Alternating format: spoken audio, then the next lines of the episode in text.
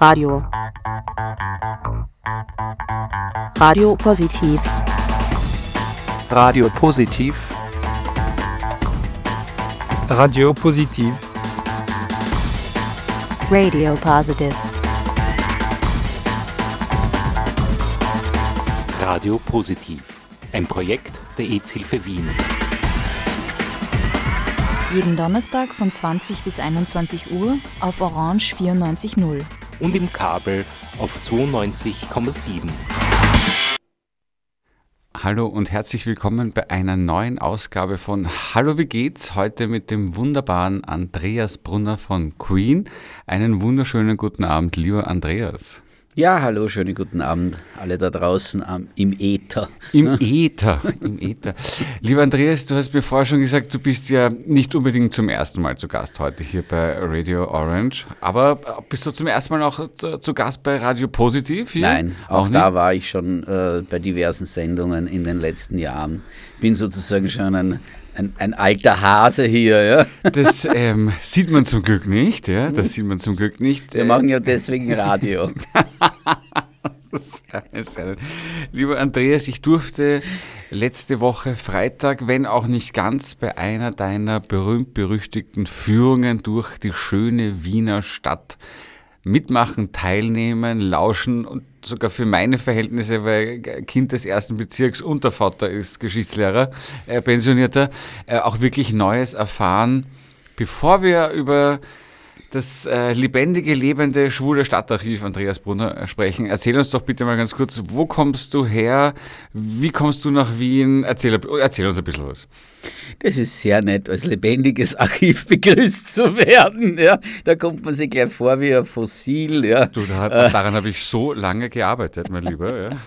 Gut, na, ich bin zum Studieren nach Wien gekommen, Anfang der 1980er Jahre. Da kann man sich jetzt auch ungefähr ausrechnen, wie alt ich bin. Ja.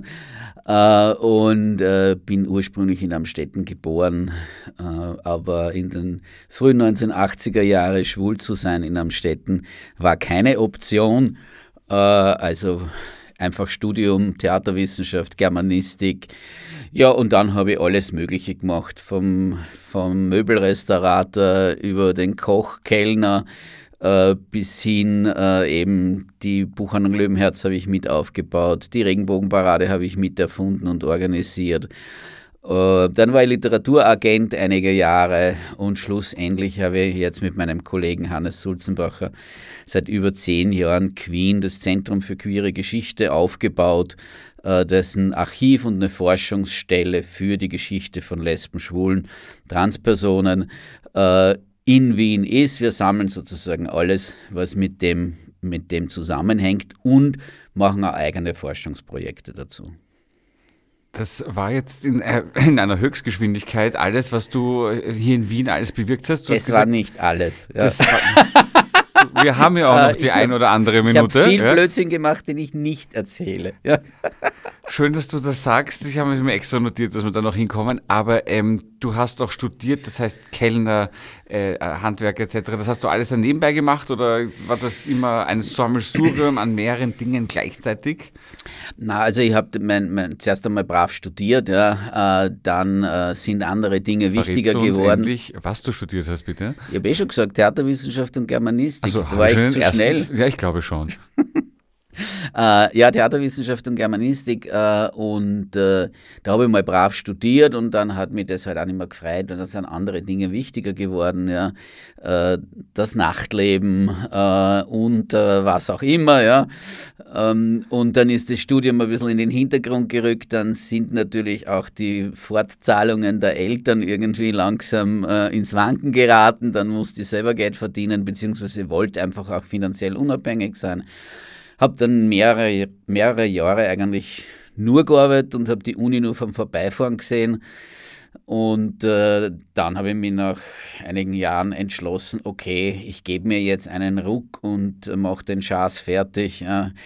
Äh, damit ich da ein Hackerl machen kann drunter. Und, Bitte, ja. ich fange gerade wieder zu studieren an. Äh, ich brauche hier positive Vibes, was das betrifft, denn ich stehe tatsächlich wie die Kuh vom neuen Tor. Aber es geht hier ausnahmsweise nicht um mich, ähm, weil du gerade gesagt hast, ähm, auch finanzielle Unabhängigkeit von den Eltern, das trifft uns, unter Anführungszeichen, trifft uns ja alle irgendwann. Ist das auch ein Befreiungsschlag oder war das befreiend auch für dich, von den Eltern nicht mehr abhängig zu sein? Ohne jetzt deine näheren privaten Umstände zu kennen? Ja, selbstverständlich äh, äh, war, das, war das für mich auch diese Unabhängigkeit wichtig, äh, wie auch äh, sozusagen mein Coming Out äh, äh, und damit ja auch sozusagen eine gewisse Ablösung von der Ursprungsfamilie äh, stattgefunden hat, obwohl meine Eltern das eh ganz gut, ganz gut äh, gepackt haben. Ja. Ähm, war einfach, auch, ich wollte ihnen nicht mehr auf der Tasche liegen ja, und äh, wollte mich da nicht aushalten lassen, wenn ich Halligalli mache in Wien. Ja. Also das Halligalli wollte ich mir schon selber finanzieren. Ja. Und wie kam es dann eigentlich dazu, dass du dir dieses unfassbare Wissen angeeignet hast? Weil das liegt ja tatsächlich nicht auf der Straße rum. Vielleicht schon, weiß ich nicht genau, ja. Aber du hast schon dafür gesorgt, dass hier durchaus wissenschaftlich aufgearbeitet, zusammengesammelt, archiviert und auch in dem Zusammenhang zugehbar gemacht wurde, richtig? Mhm.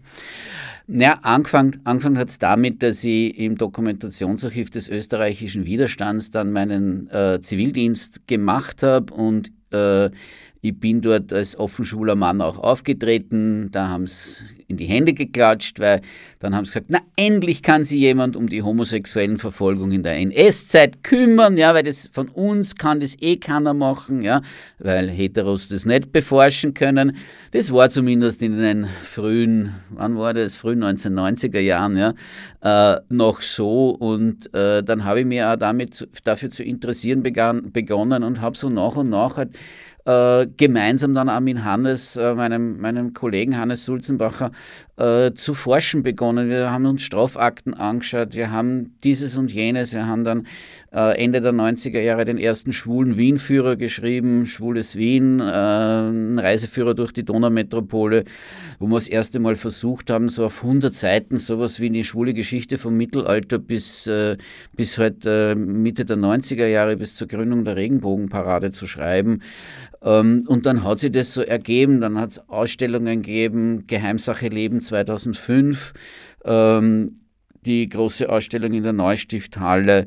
Ähm, ja, das ist dann so dahingegangen. Ja, und es ist halt immer mehr sozusagen an Material zusammengekommen und dann habe ich die Fremdenführerausbildung gemacht und da war dann klar, dass ich einfach dieses Wissen, das sie da irgendwie ansammelt, so im Laufe der Zeit, äh, auch unter die Leute bringen will. Ja, weil was habe ich davon, wenn ich daheim sitze und das war's. Ja. Das heißt, auch die Aufarbeitung, das Zusammensammeln, das war dann aber schon auch ein Stück weit Autodidakt. Ja, du warst im äh, Dokumentationsarchiv des österreichischen Widerstandes, aber eigentlich naja, wissenschaftlich arbeiten habe ich an der Uni gelernt, ja, als Germanist und Theaterwissenschaftler. Sollte man das also sozusagen das können, Rüstzeug ne? dafür ja. habe ich gehabt, auch wenn ich jetzt äh, streng genommen kein Historiker bin. Aber äh, wenn ich mich mit Theatergeschichte beschäftige und da historisch forsche, naja, dann ist es jetzt nicht so schwierig, äh, äh sozusagen auch quellenkritisch ja, äh, an historisches Material ranzugehen. Ähm, hast du bald von offizieller Stelle auch Unterstützung bekommen? Wie hat das ausgesehen? Und hast du da und, und der Herr Sulzenbacher lange wirklich alleine auf weiter Flur, auf eigene Kosten, zu Hause am Wochenende in der Freizeit? Wie, wie, wie kann man sich das vorstellen, dass das, dass das dann floriert ist eigentlich sozusagen? Weil irgendwann muss dir auch klar gewesen sein, das ist auch etwas, was die Stadt wirklich braucht und nicht nur mein eigenes Interesse bedient, oder? Na, das hat relativ lang gedauert. Also wir haben, wir haben das eigentlich äh, lange Jahre als unser Privatvergnügen betrieben. Ja. Äh, wann Zeit war, äh, wann wir Lust gehabt haben, ja, wenn irgendwie, so wie der schwule Reiseführer, äh, halt ein Projekt angestanden ist, äh, das man gemacht hat. Ja. Ähm, da hat man vielleicht auch ein paar äh, Schilling, waren das damals noch, ja, ein paar Schilling damit verdient. Ja. Äh, reich geworden ist man nie damit. Ja. Und äh, äh sozusagen professionalisiert hat sich dann mit der Ausstellung Geheimsache Leben, äh, wo wir zum damaligen Gedankenjahr des Bundeskanzlers Wolfgang Schüssel äh, für die Stadt Wien eben diesen Beitrag äh, zum, zum Gedenken äh, an die Republiksfeierlichkeiten gemacht haben. Ja. Natürlich, weil sie die Rote Stadtregierung auch gefreut hat, ähm, dem bekannt homophoben Schissel ans eine zu würgen ja, mit der Ausstellung und ähm, das ist ja, glaube ich, auch ganz gut gelungen. Äh, es gab ja dann doch äh, sehr viel Aufsehen um die Ausstellung. Und dann war die Frage, ja, was machen wir jetzt mit dem, was wir da für die Ausstellung gesammelt haben? Wir haben zwar sehr, sehr viele Leihgaben gehabt, die wir wieder zurückgeben haben müssen, aber wir haben trotzdem Material gesammelt, das dann gar nicht mehr, mehr in die Ausstellung reinkommen ist, weil es nicht ausrecherchiert war, weil es nicht passt hat für die Ausstellung. Was machen wir damit? Und da sind wir mit der Stadt Wien, mit dem damaligen Kulturstadtrat Meilert Bokorny, übereingekommen, dass, äh, dass äh, das Budget, das eigentlich für das Kulturfestival Wien ist andersrum äh, reserviert war und das es von 1996 bis 2003 gegeben hat, dass das sozusagen ein anderes Marschall kriegt und, und Queen wird. Das heißt, Queen das heißt, Queen gibt es dann seit wann genau? Offiziell kann man das? Äh, ja, offiziell. Ich möchte, einen, ich möchte einen, einen, Tag genau bitte haben. Na, die kann da nicht einmal ein Jahr genau sagen. Ja? Äh. Das ist aber für einen gelernten Historiker ein bisschen schwach, muss ich ehrlicherweise sagen. Na, jetzt, jetzt plaudere ich wirklich aus der Schule. Ja. Ähm, der, der Verein äh, wurde offiziell 2007 so benannt. Ja. Also ähm, damals Queen nach Zentrum für schwul-lesbische Kultur und Geschichte. Ähm, dann äh, ähm, die offizielle Gründungsfeier war dann 2010. Ja. Das war mit einem, mit einem Festvortrag im Theatermuseum äh, zu Adolf von Wilbrand, dem Burgtheaterdirektor, der im 19. Jahrhundert ja, den ersten schwulen Roman mit Happy End geschrieben hat, wenn man das so, wenn man das so umschreiben will. Ähm, und wir haben aber 2007 oder beziehungsweise 2017 als, als, als Jubiläumsdatum zum Feiern übersehen äh, und haben uns gedacht, irgendwann müssen wir doch zehn Jahre feiern. Ja? Und dann haben wir gesagt, ah, wir haben uns doch 2009 gegründet. Ja? Da war doch dieser Festvortrag. Ja? Dann haben wir groß ausgerufen und gesagt, wir feiern heuer 2019 zehn Jahre. Ja. Und dann habe ich zufällig einmal gegoogelt und bin über einen Standardbericht gestolpert, dass dieser Festvortrag nicht 2009, sondern 2010 war. Aber da haben wir schon ganz groß das zehnjährige Jubiläum 2009 getrommelt gehabt. Ja.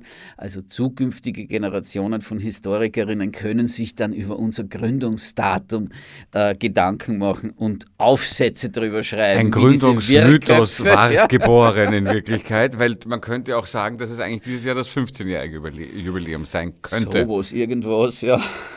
Wunderbar. Ich habe, äh, lieber Andreas, auch dich gebeten, uns ein paar, mir ein paar Lieder zu nennen, nachdem es das letzte Mal die ein oder andere technische Schwierigkeit mit den Liedern gab. Das war niemand ist schuld, es war offensichtlich wirklich die Datei beschädigt. Hoffe ich, es klappt heute. Und zwar Big Mama Thornton, Hound Dog. You ain't nothing but a hound dog. you no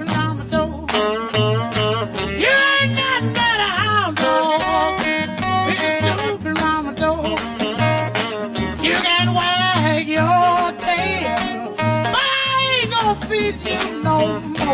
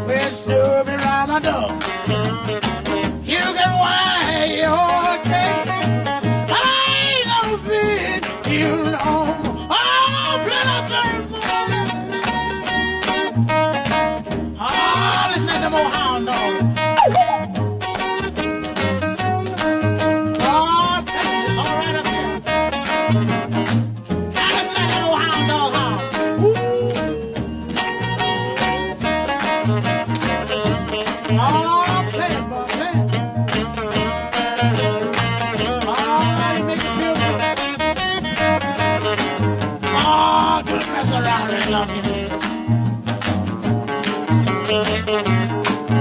like your tail. Oh, get it.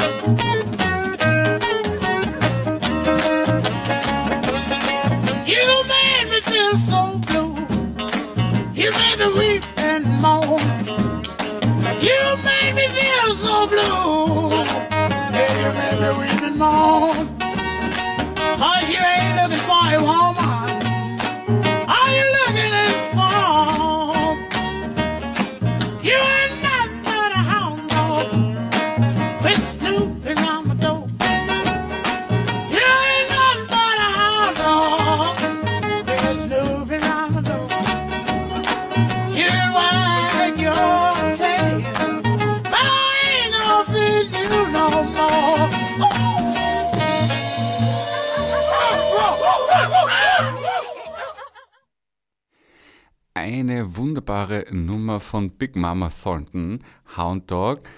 Lieber Andreas, äh, du hast es vorher angesprochen. Ähm, jetzt muss ich mir fast überlegen, was aus diesen Latifundien, muss man ja fast sagen, an Dingen, die, na ist so mein Lieber, äh, die du gemacht, bewirkt und bewerkstelligt hast, ich mir rausgreife. Ähm, äh, schwuler Reiseführer. Ich habe es gerade kurz angesprochen. Für mich war schwuler Reiseführer damals eigentlich immer nur diese, wie du selber sagst, Spartacus-Adressauflistung. Ja? Ähm, hast du da, gab es da mehrere Ausgaben davon oder habt ihr den immer wieder auch überarbeitet oder erweitert oder war das wirklich nur dieses, möchte man sagen, das eine Standardwerk? Äh, es war dann diese eine Ausgabe. Es gab dann schon Überlegungen, Neuausgaben zu machen, aber das ist dann meistens äh, auch an der Finanzierbarkeit äh, gescheitert, ja, muss ich sagen. Ja. Weil ganz gratis wollte man es dann auch nicht mehr, mehr machen. Und der Verlag Nö, ist ja wollte auch. irgendwie, ja. Wurscht, das ist einfach eine lange Geschichte. Das hat dann, das hat sich dann hingezogen und schlussendlich haben wir gesagt, na, wir, wir, es müsste man jetzt komplett neu machen, komplett neu schreiben, weil auch das sozusagen nicht mehr unserem Stand des Wissens entspricht, auch wenn jetzt in dem, in diesem alten Teil kein Blödsinn in dem Sinne drinnen steht, ja, aber wir würden das halt anders formulieren. Wir gehen heute mit einem ganz anderen Background an Wissen äh, an, diese, an diese Dinge ran, als dass wir den einfach wieder auflegen müssten. Heute kommen die Studierenden zu uns und, und heben sie den aus der Bibliothek aus, äh, um irgendwelche Zitate zu finden, die sie verwurschten können. Ja? Äh, und es ist gut so. Ja. Ah, Dann möchte ich mit dir darüber sprechen. Du bist der Mitinitiator der ersten Regenbogenparade. Wann war die nochmals? Wie viele Leute haben teilgenommen? Und war das damals schon so, dass man auch über, äh, gegen, die, äh, gegen den Uhrzeigersinn am Ring gegangen ist? Wo fange ich jetzt an? Na, die erste Regenbogenparade hat äh, Ende Juni 1996, am 29. Juni 96 stattgefunden. Wir sind damals nicht gegen die Einbahn, sondern mit der Einbahn gefahren. Das hätten wir uns nicht traut, der Polizei damals vorzuschlagen gegen die Einbahn. Das haben wir erst im zweiten Jahr gemacht und die sind fast vom Sessel gefallen, wie mir einer gesagt hat, ja, wir marschieren heuer gegen die Einbahn. Dann haben sie gesagt, na, das geht nicht. Ähm, dann haben wir gesagt, warum? Ja, naja, wenn man den Verkehr nicht ableiten kann. Dann hat irgendein Verkehrspolizist gesagt, na, dann sperren wir halt gleich den ganzen Ring. Ja. Äh, und damit war das Thema auch gegessen. Ja. Aber das war erst im zweiten Jahr, nachdem es das erste Mal gut funktioniert hat. Ja. Weil äh, die Skepsis war von allen Seiten, sowohl jetzt von der Stadt Wien als auch äh, von, der, von der Polizei durchaus groß, dass äh, das nicht so funktioniert. Äh, aber es ist wie am Schnürchen gelaufen. Das was nicht so Na, dass die funktioniert? Parade nicht funktioniert. Wir hatten ja keine Ahnung, wie man sowas organisiert. Äh, Und es war ja Learning by Doing. Da sind ja 25 Magistratsabteilungen verwickelt. Ja, ich kann nur eine Anekdote erzählen. Es waren ja Trucks auch bei der ersten Regenbogenparade dabei. Und irgendwie fünf Tage vor der Parade sagt mir jemand, äh, habt ihr die Ausnahmefahrgenehmigungen für die Trucks besorgt? Sag ich, was? Ausnahmevorgenehmigungen, weil die dürfen am Samstag nicht fahren im Stadtgebiet. Ja? Äh, sag ich, na, na, da müsst zur Emma, schlag mich tot, weiß ich nicht mehr, mehr ja.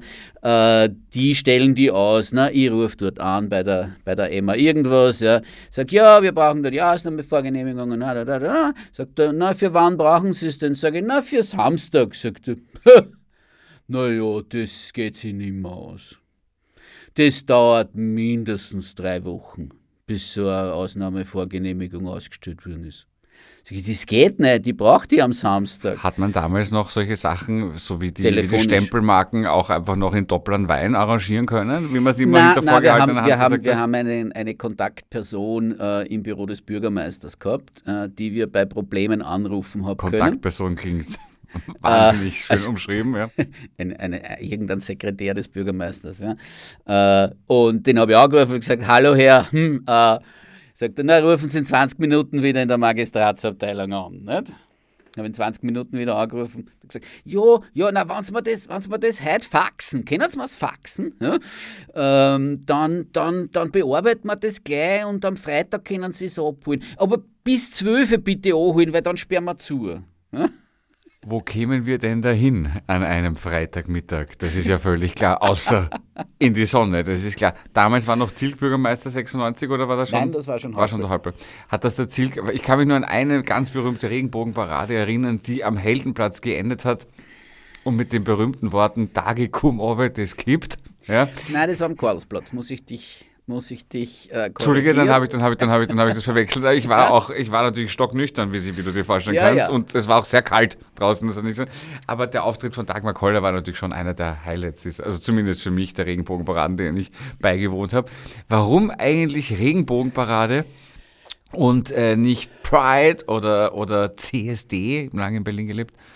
Ja, äh, ich habe lange in der Buchhandlung Löwenherz gearbeitet ja, äh, und da haben wir relativ rasch festgestellt, dass mit CSD in Wien niemand was anfangen kann. Ja. CSD was? Ja.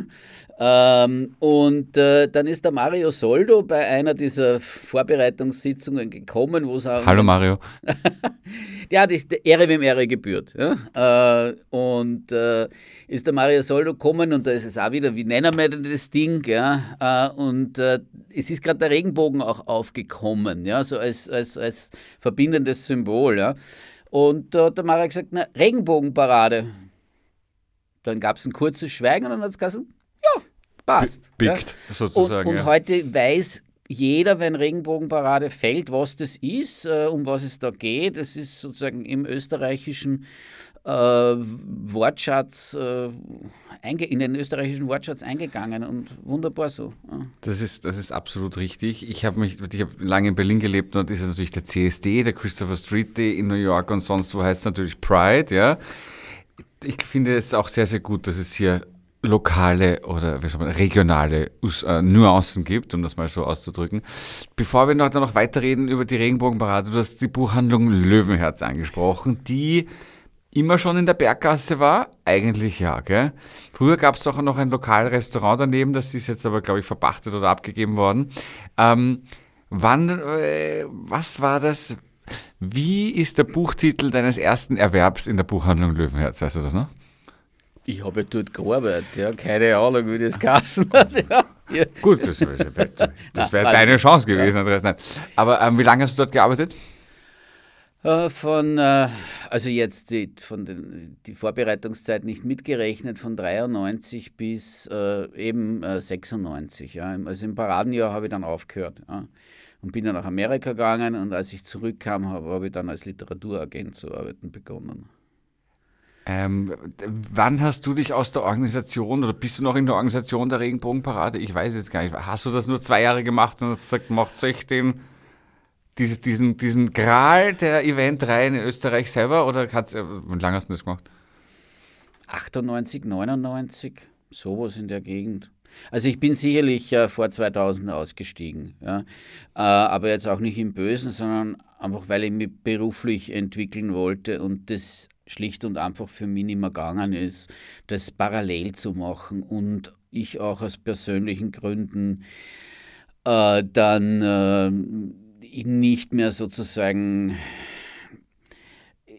diese, diese, dieser, dieser, dieser, dieses Aushängeschild auch für die Parade sein wollte. Ja. Es ist wurscht, ich bin irgendwo hingegangen in ein Lokal äh, auf Aufriss ja, und dann, wann geht's in der Parade? Ja, äh, das ist mir dann schon so auf die Nerven gegangen, ja, äh, dass ich mir gedacht habe, okay, äh, also entweder ich werde zum Gary Kessler ja, äh, oder ich lasse es bleiben. Ja. Ich verstehe. Ich habe ja eine, ein paar Jahre lang selber im CSD Berlin-Team mitgearbeitet. Das ist natürlich, äh, also je näher das kommt, desto absurder wird eigentlich, was du da, vor allem wenn es ehrenamtlich ist, äh, nächtelang nicht durchschlafen, zu deinem normalen Job gehen. Äh, Also, und es will ja dann auch ständig jeder was von dir, wie du es gerade richtig beschreibst. Das, du bist ja dann, ne? Ja, das, ich, bin, ich bin auf ein Bier gegangen und sie wollten mir mit den Aufmarschplan besprechen. Ja? Äh, also, na, echt nicht. Ja? Das heißt, auch die Anonymität in der eigenen Stadt ist da natürlich schon auch etwas Schönes und etwas ganz, ganz Praktisches natürlich. Äh, es werden dich trotzdem noch sehr viele Leute kennen heute, behaupte ich. Oder ist, ist, das, ist das substanziell besser geworden dann mit der Zeit?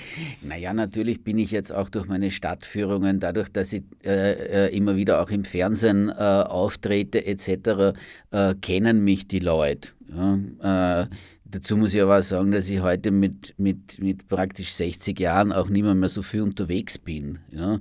Also das fällt dann auch auf. Ja? Nicht nur wegen Covid und Corona, sondern generell auch etwas. Man wird ruhiger mit der Zeit. Ja? Ich weiß gar nicht, was du meinst, mein Lieber. Ich weiß gar nicht, was du meinst. Äh, Literaturagent, ähm, wie lange hast du das gemacht? Man, ist man das nicht eigentlich, wenn man es einmal anfängt, immer in Wirklichkeit? Na, Klares, Na, echt äh, nicht. resounding? No. Also ich habe äh, äh, bis 2003 in einer, in, in einer Agentur gearbeitet. Dann hat meine damalige Chefin sich entschieden, dass sie sich anders orientiert und die Agentur aufgeben will. Äh, dann habe ich mich entschieden, dass ich die Agentur von ihr kaufe. Ja. Und dann habe ich bis 2010 diese Agentur noch unter eigenem Namen äh, weitergeführt und sie dann glücklich zugesperrt. Und es war gut so. Das hört man ja, das hört man ja auch selten, muss man ehrlich glücklich zugesperrt. Das ist doch wunderbar.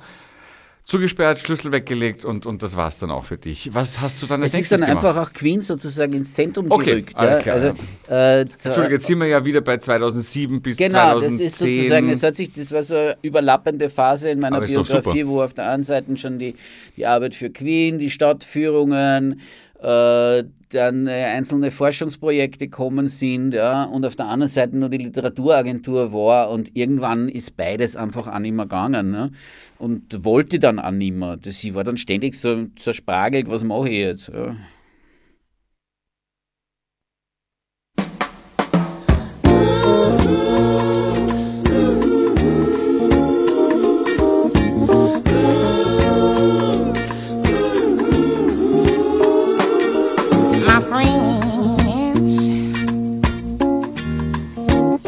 set upon a duty.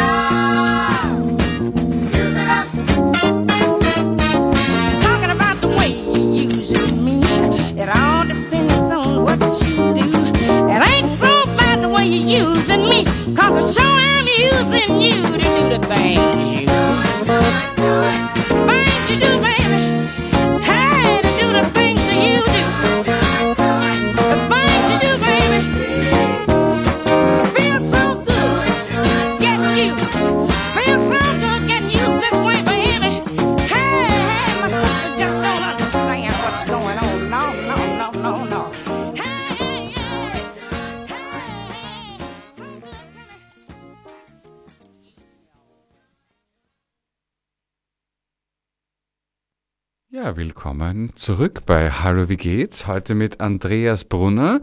Da war die Musik fast schon aus. Danke für den Hinweis, lieber Andreas. Ähm, bevor wir Bevor wir aber weitersprechen, erzähl uns ganz kurz, was sind denn so die nächsten Pläne von Queen eigentlich?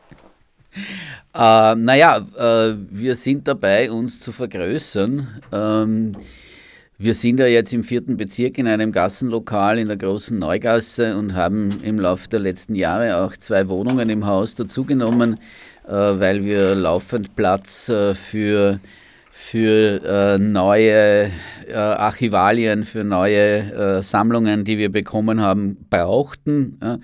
Und irgendwann sind wir jetzt da bald auch wieder am Ende. Äh, und wir werden jetzt ein queeres Kulturzentrum, also in Absprache mit der Stadt Wien, mit dem Kulturamt, mit der Stadträtin Kaup-Hasler und äh, äh, Thomas Weber von den, von den NEOS als Kultursprecher, äh, sollen wir eben äh, ein größeres Haus bekommen, so ungefähr 1800 Quadratmeter. Das ist aber nicht wenig, ne? Mit, äh, naja, äh, wenn man es jetzt langfristig bedenkt, ja, äh, schon mit Platz mit einplant für die Zukunft. Platz bisschen, mit ne? einplant für die Zukunft, äh, einfach Lagerfläche äh, einplant für die Zukunft. Es soll ein Ausstellungsraum dazukommen. Wir brauchen einen vernünftigen Lesesaal. Wir platzen einfach aus allen Nähten, auch weil wir wir sind jetzt äh, acht Leute, die bei Queen arbeiten, Teilzeit zum Teil, äh, Fulltime, so Praktikum. Büroräumlichkeiten, also Nebenräume etc. Nicht einfach nur zwei Hallen, sondern einfach Genau. Das ganze und, Ding. Ne? Und, und, wir brauchen einfach Arbeitsplätze, wir brauchen Plätze für BenutzerInnen, weil einfach äh, immer mehr auch Studierende, interessierte Schülerinnen auch ja, für ihre vorwissenschaftlichen Arbeiten zu uns kommen, um zu recherchieren. Und äh, wir müssen manchmal an manchen Tagen so quasi einen, einen, einen Stundenplan aufstellen, wer wann äh, äh, kommen kann. Ziehen Sie eine Nummer. weil einfach kein Platz mehr ist. Ja. Und ähm, ja, wenn wer 1800 Quadratmeter hat, äh, bitte melden äh, über www.queen.at. Äh, da findet man dann unsere Kontakte. Ja. Das heißt, es pressiert eigentlich schon ein bisschen? Naja, pressieren.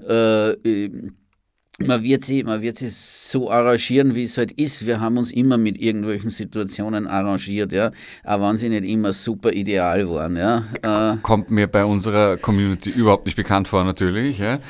In meiner Art, wie wir die Parade organisiert haben, äh, hat es immer wieder Willfährigkeiten gegeben, mit denen man nicht gerechnet hat. Ja? Und äh, man hat auch irgendeine Lösung finden müssen und hat da pragmatisch rangehen müssen. Ähm, das hören wir jetzt auch, aber natürlich, es soll, es soll halt jetzt äh, vor allem auch sozusagen in dieser Legislaturperiode äh, soll, soll das noch fertig werden. Ja? Also Damit es dann auch da ist und dann eben auch was längerfristiges, also da reden wir was 15, 20, 25 Jahre. Dass Auf das jeden Fall. Jetzt, okay, ja. Mhm. Und jetzt neben Leseraum und Studien- und Archivausstellungen wird es dann aber eben schon auch geben. Ja, es soll eben auch die Möglichkeit geben, Ausstellungen zu machen. Ja äh, historische Ausstellungen, einzelne Kunstausstellungen ähm, etc. Äh, das kommt dann auf die Infrastruktur drauf an ähm, und äh, auch natürlich auf, auf, Finanzierungsmöglichkeiten. Also solche Ausstellungen wird man sicher nicht immer aus dem, aus dem laufenden Budget finanzieren können. Da wird man manchmal äh, spezielle Förderungen brauchen oder Sponsoren oder was auch immer. Ja, das äh, äh, sei jetzt dahingestellt. Ja. Gibt es eigentlich eine internationale Ausstellung oder eine Zusammenstellung von, von, von Werken, die du schon mal zum Beispiel im Ausland gesehen hast, die du gerne in Wien sehen würdest, zum Beispiel im Rahmen dieser, dieser neuen Queen-Städte? Na. Okay. Na, also was. Einfache was, Frage, einfache Antwort. Äh, was soll ich irgendwelchen, ich äh, sage jetzt einmal, Krempel äh, aus dem Ausland nach Wien transportieren? Äh, Wenn es jetzt einen Grund gibt, das, zu, das auszustellen, was weiß ich, wie zum Beispiel bei der Geheimsache Leben, äh, wo wir äh, Marlene Dietrich thematisiert haben die ja ihre, ihre Herrenanzüge beim Herrenschneider Kniesche am Graben schneidern ließ. Ja. Da haben wir zum Beispiel aus ihrem Nachlass vom Berliner Filmmuseum einen originalen Kniesche-Anzug von Marlene Dietrich äh, in der Ausstellung gezeigt. Ja, äh, dann kommt Und es für schon wieder was gelernt, natürlich bei dir, lieber Andreas. für ja, eine herrlich. spezielle Ausstellung halt, äh, äh, wird man sicherlich, äh, oder wir haben den einzigen erhaltenen Rosa Winkel, der von einem Wiener KZ-Häftling von Josef Kohut stammt und der jetzt im äh, United States Holocaust Memorial Museum liegt. Den haben wir erstmals öffentlich gezeigt, ja, hier in Wien. Ja, 2005. Ja. Äh, also solche Sachen würde man natürlich, wenn man jetzt eine thematische Ausstellung über die NS-Verfolgung von Homosexuellen macht, äh, vielleicht unter Umständen wieder nach Wien holen. Oder wenn man jetzt zu einem bestimmten Künstler oder einer Künstlerin äh, eine Personale macht, dann würde man auch entsprechend Werke natürlich äh, aus anderen Beständen holen. Das ist ganz, ganz, ganz logisch im im äh, sozusagen ja weltumspannenden Ausstellungsbetrieb. Ja. Aber vieles wird man auch mit Material von hier machen, ja, ähm, weil ja, äh, wir sammeln ja auch, ja. Und äh, da gibt es ja auch Dinge, die man ausstellen kann, schlussendlich. Weil du gesagt hast, internationale Künstler oder jetzt eben auch Marlene Dietrich. Ähm, jetzt haben wir vorher über die. Äh, Erzähl uns doch oder unseren Zuhörerinnen und Zuhörern über ein paar Namen aus Wien, zum Beispiel Künstler, die mal sehr berühmt waren, aber die vielleicht wir jetzt gar nicht mehr so kennen. Du hast doch vorher von der, von der Neff gesprochen, oder? Und Ja, zum Beispiel von der Dorothea Neff, ja, die äh, zwar jetzt geborene Münchnerin auch war, aber 39 nach Wien gekommen ist, hier am Volkstheater zuerst engagiert war und die in der NS-Zeit besonders mutig war, weil sie ihre jüdische Freundin Lilly Wolf in ihrer Wohnung versteckt hat als U-Boot. Ja. Wären sie draufgekommen, die Nazis wären beide äh, äh, entweder hingerichtet worden oder ins KZ kommen. Also das hätten beide nicht überlebt. Ja. Äh, äh, und dreieinhalb Jahre jemanden in der Wohnung zu verstecken äh, unter den Bedingungen äh, der NS-Zeit ist, ist eine unglaubliche Leistung und auch ein unglaublicher Mut. Ja. Ähm, und, Sie äh, haben es aber beide überlebt. Wie alt Ja. sind Sie geworden oder wann, wann, wann sind Sie verschieden? Weißt du das? Äh, Die Dorothea Neff ist, ist, ist weit über 80 geworden und ist in den 1980er Jahren verstorben. Und die Lili Wolf war, glaube ich, um, um, um ein paar Jahre jünger und ist auch so ähm, Ende der 70er, 19, Anfang der 80er Jahre. Ich, sowas merke man nicht, solche Jahreszahlen, ja, äh, weil die kann man eher auf Wikipedia nachschauen. Gibt es noch andere Persönlichkeiten aus Wien, die wir, wo wir uns zum Beispiel nicht gedacht haben? Ich war jetzt unlängst mit dir ja bei der Führung in, in, im ersten Bezirk, standen wir vor der Karlskirche, war mir jetzt auch nicht unbedingt bewusst, die, äh, die liebende Lebensgeschichte, Lebensgeschichte Karl des Sechsten muss er gewesen sein, oder? Ja, Karl VI., der Vater von der, von der Maria Theresia, der äh, eine sehr intime und enge Beziehung mit dem äh, Johann Michael, den dritten Graf Altern gehabt hat. Und das ist auch in den Tagesbüchern von Karl VI. eindeutig belegt, dass die beiden auch eine wirkliche Liebesbeziehung, also auch eine sexuelle Beziehung hatten. Äh, nebenbei hat äh, Karl äh, eine durchaus glückliche Ehe geführt, also man würde heute sagen bisexuell. Äh, das gab es damals nicht als Begriff und als Identität und als Vorstellung. Ja. Ähm, also ja, das ist über Historiker haben das immer schon gewusst, äh, die die Tagebücher gelesen haben und ausgewertet haben, nur man hat halt nicht drüber gesprochen. Ja? Und das ist das, was ich ändern möchte. Ja? Das was sozusagen meine Aufgabe und was ich als mein, mein, mein der Anführungszeichen Werk sehe, ist einfach äh, äh, queere, schwule, lesbische, trans Lebensgeschichten in die Wiener Stadtgeschichte einzuschreiben, sie zu einem Teil dieser Stadtgeschichte zu machen und äh, aufzuhören mit diesem, naja, muss man da darüber reden? Ja, man muss drüber reden. Ja. Ich höre wirklich auch von aufgeklärten äh, Leuten aus dem Kulturbetrieb, wenn man über irgendeinen Künstler oder eine Künstlerin äh, äh, äh, redet, über einen Komponisten, dass der schwul gewesen sei. Naja, muss man das? Das ist ja für seine Musik nicht wichtig. Ja. Äh, so ein Blödsinn. Erstens, äh, ja, es kann auch Stichwort für die... Tchaikovsky, ne, zum Beispiel. Ne? Tchaikovsky oder d- berühmtes Beispiel Schubert. Ja? Das ist überhaupt das Schlimmste, ja, was man ui, sagen kann. Der hatte doch gleich drei Meter auf einmal, habe ich mir immer gedacht. Ja, Nee, der ne? nur das Kanzler vergeben hat. Ja? Ähm, und äh, äh, dass es viel mehr Belege von engen, auch emotionalen Beziehungen Schuberts zu Männern gab, zu seinem Librettisten Franz Meyerhofer, mit dem er zweieinhalb Jahre, wie es schon in zeitgenössischen Quellen hieß, Tisch und Bett geteilt habe. Ja, äh, was ein Begriff war für Ehepaare. Ja, äh, die zusammengelebt haben. Ähm, und ja, aber das ist ein Sakrileg, drüber zu reden. Ich sage nicht sozusagen, er war sicher nicht in einem heutigen Verständnis schwul, weil es dieses Verständnis nicht gab zur Schuberts Zeit. Ja. Aber sozusagen, warum ist es so ein Problem, wenn er, oder ein Prinz Eugen, ja, äh, dass der Männer geliebt haben soll, Männer begehrt haben soll, dass einer der bedeutendsten Felder an der österreichischen Geschichte, äh, Immigrant übrigens, ja, äh, Wirtschaftsflüchtling, ja, äh, politischer Flüchtling ja, aus Frankreich nach Österreich, ähm, dass, dass der einfach Männer geliebt haben soll. Das ist für manche nicht vermittelbar. Und dagegen kämpfe ich an. Das ist sehr schön und das machst du auch eben im Rahmen von Queen. Erzähl uns doch nochmal, wie erreicht man euch denn all das, was du gerade erzählt hast? Das kann man ja bei euch auch buchen in Wirklichkeit. Also man kann ja, oder kann man dich nur persönlich für, für diese Führungen buchen? Wie, wie läuft denn das eigentlich ab? Wie komme ich, ähm. komm ich zu dir? Erzähl es mir doch bitte. Das ist dein Moment, hier Werbung zu machen, mein Lieber. Mein Moment hier. Yes, make it Jingle, shine. Jungle, Jungle. Ja, wir haben leider keinen Queen-Jingle bislang, ja.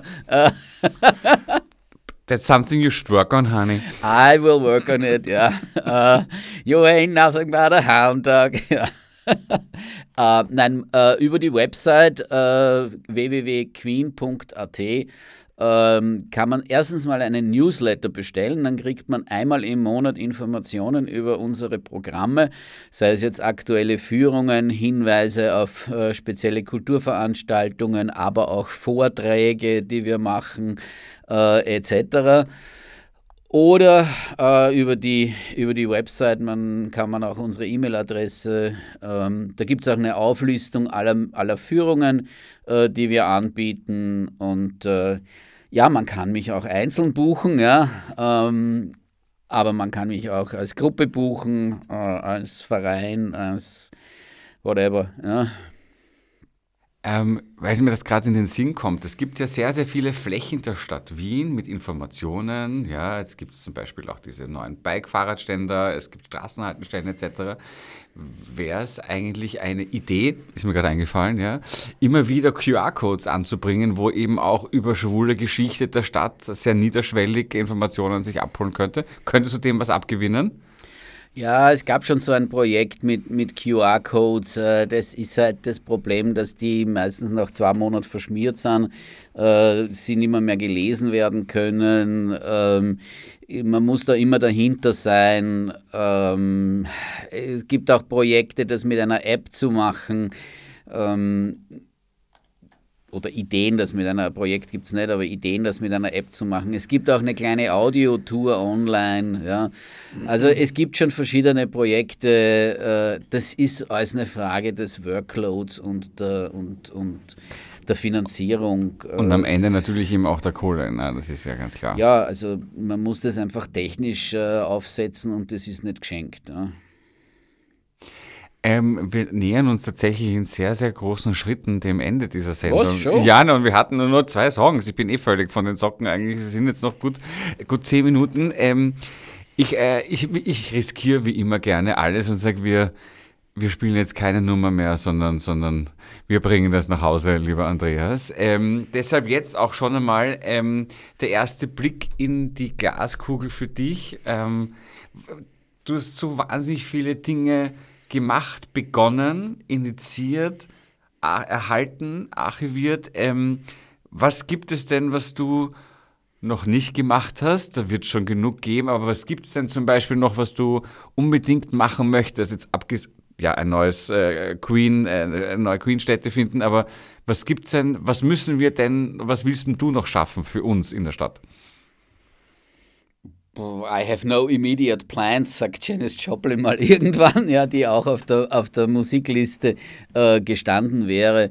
Ähm, na, also weiter das, was ich mache. Ja. Ähm, neue, neue Geschichten finden, erzählen, ähm, sicherlich manches auch noch verschriftlichen, das in meinem Kopf rumgeistert, ja, äh, damit es äh, sozusagen einmal wo steht und äh, nicht nur, nicht nur äh, über meine Erzählungen und meine Geschichten, die ich druck, ja, ähm, zur Verfügung steht. Das, was du machst, machst du ja natürlich auch für dich selber, weil es dich interessiert, aber du machst das auch wirklich für uns alle und dafür können wir dir nicht alle dankbar genug sein. Äh, da muss man ganz ehrlicherweise sagen. Ähm, die Stadt Wien war durchaus auch dankbar, habe ich das letzte Mal schon erfahren, mit, dem, mit einem dezenten kleinen Orden ja, fürs Revers. Du hast das silberne Erdzeichen der Stadt Wien bekommen. Silberne Verdienstzeichen. Ver, ver, um Gottes Himmels Willen.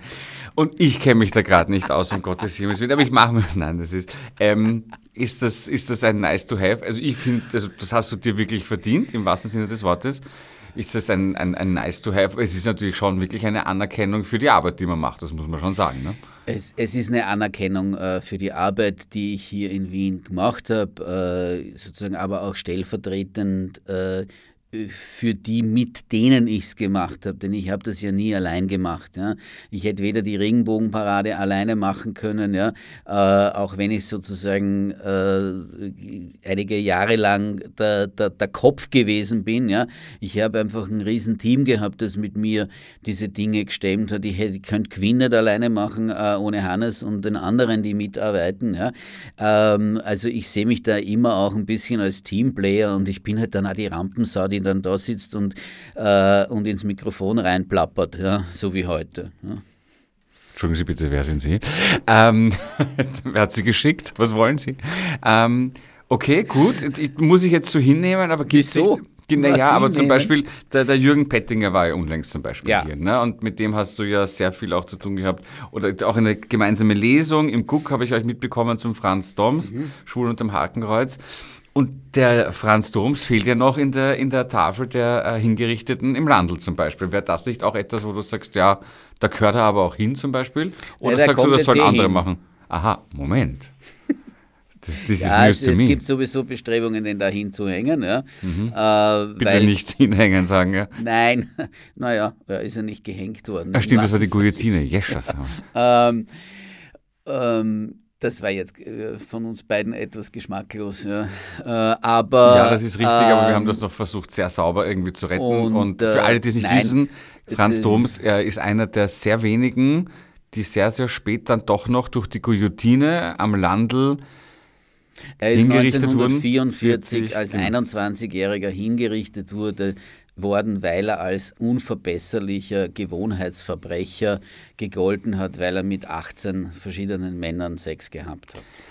Kauft euch das Buch, es ist sensationell, die Geschichte, vor allem der Hinweis auf unverbesserlich, wie er nämlich den Kommissar durchaus monatelang bei der Nase herumgeführt hat, ist, so traurig das Ende ist, eine wirklich schöne Geschichte, die ihr nicht verpassen solltet. So, Zurück jetzt aber zum Thema, den guten Franz Doms, die Ehre zuteil werden zu lassen, die ihm bis dato verwehrt Ja, also diese Gedenkstätte wurde. im Landesgericht wird jetzt neu gestaltet äh, und äh, da wird auch dann Franz Doms gedacht. Und das, und das ist jetzt schon fix, das ist durch? Woher weißt du das? Weil wir daran mitarbeiten. Super. Und wann ist das? Gibt es eine öffentliche Enthüllung? Und das ist jetzt zeitlich noch nicht ganz fixiert, aber das, äh, es, wird es, es, wird relativ zeitnah sein. Also es, auf jeden Fall heuer soll das noch passieren. Das ist eine wirklich, das sind großartige Nachrichten, muss ich ehrlich sagen. Weil ich, vor ein paar Wochen saß der Jürgen noch hier und ich weiß nicht, ob dem das so bewusst war. Ich habe es nicht rausgehört, das, sind, das freut mich ganz besonders. Das ist wirklich toll.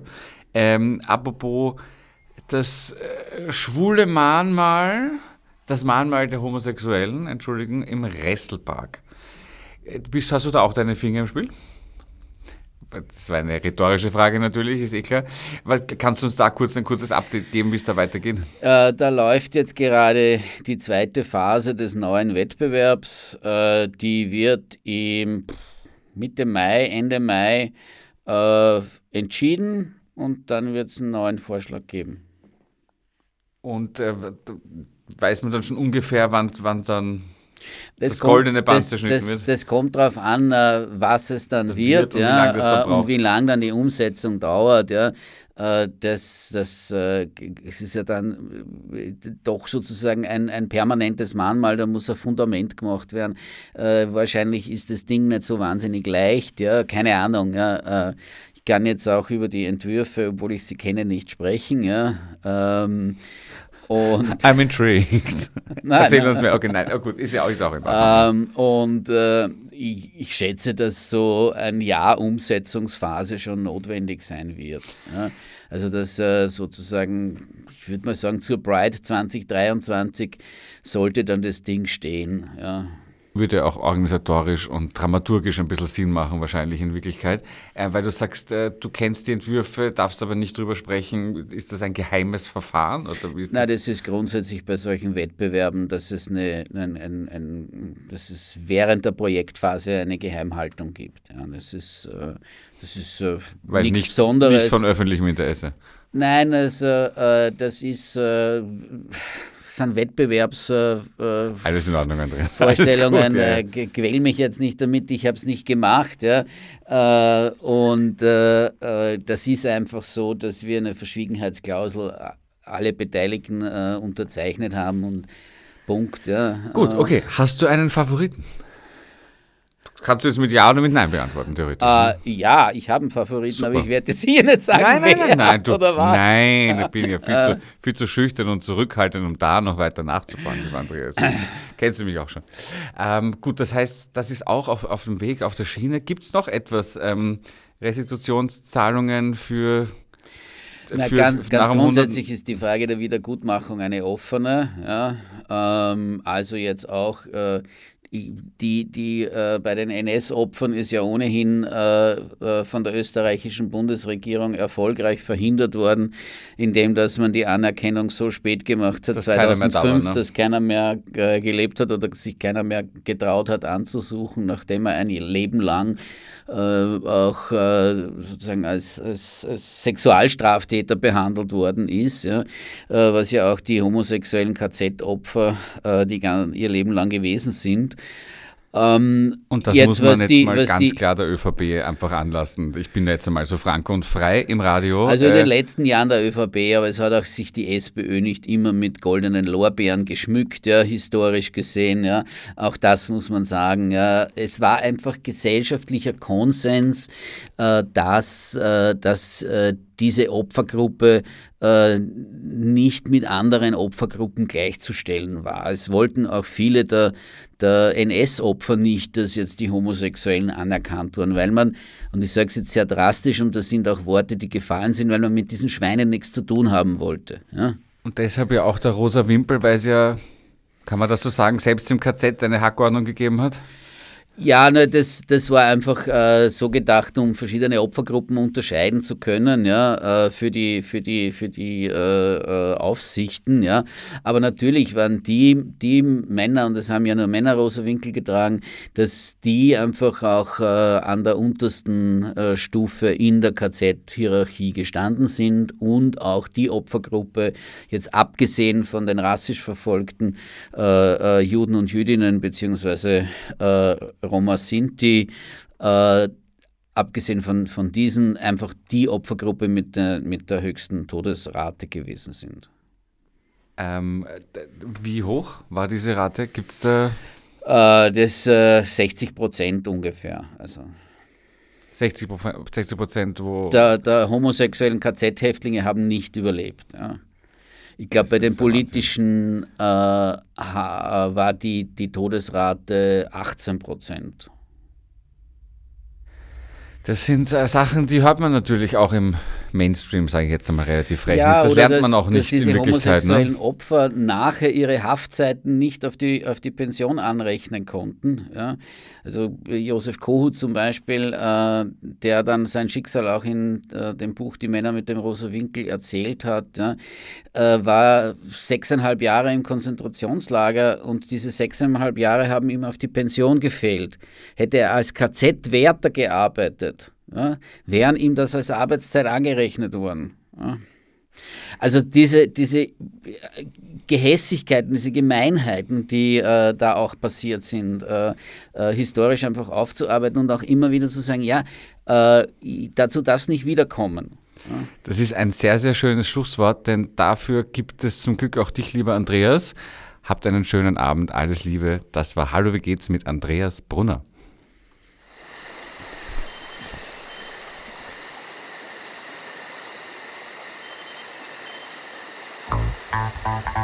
Radio.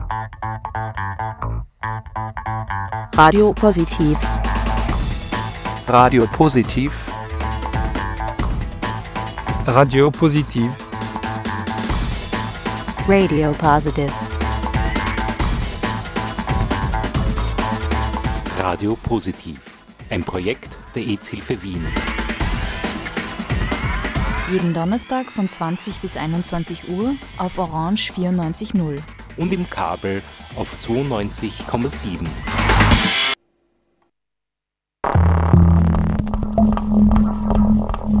Orange 94.0. Das Freiradio in Wien.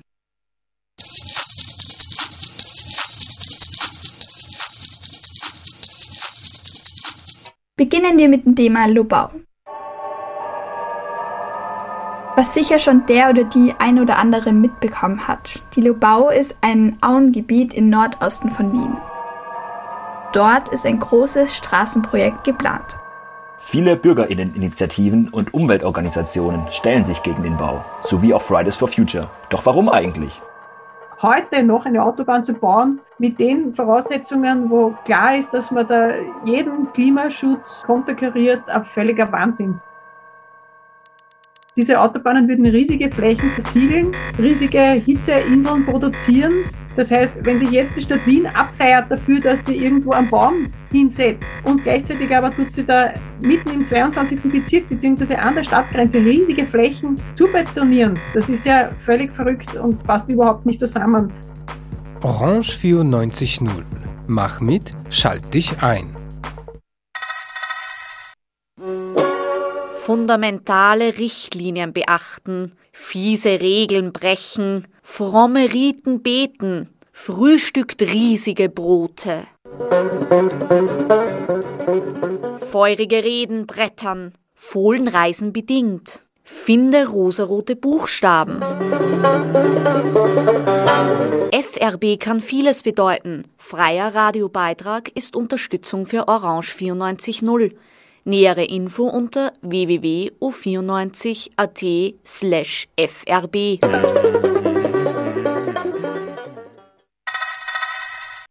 Einundzwanzig Uhr. Blind Date, das Multiformat-Magazin mit und von David Jenemann mit der besten Musik der Stadt und der Welt. 22 Uhr. Ein musikulinarischer Streifzug durch den Wiener Untergrund. Radio Meidling International. 23 Uhr. Koja's Urban Show. The best of hip hop, R&B, dancer and of course some UK flavor. 3 Uhr.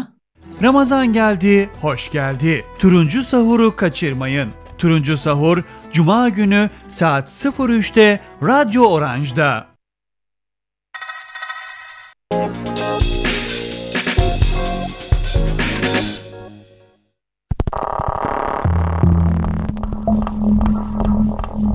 Orange 94.0. Das Freiradio in Wien.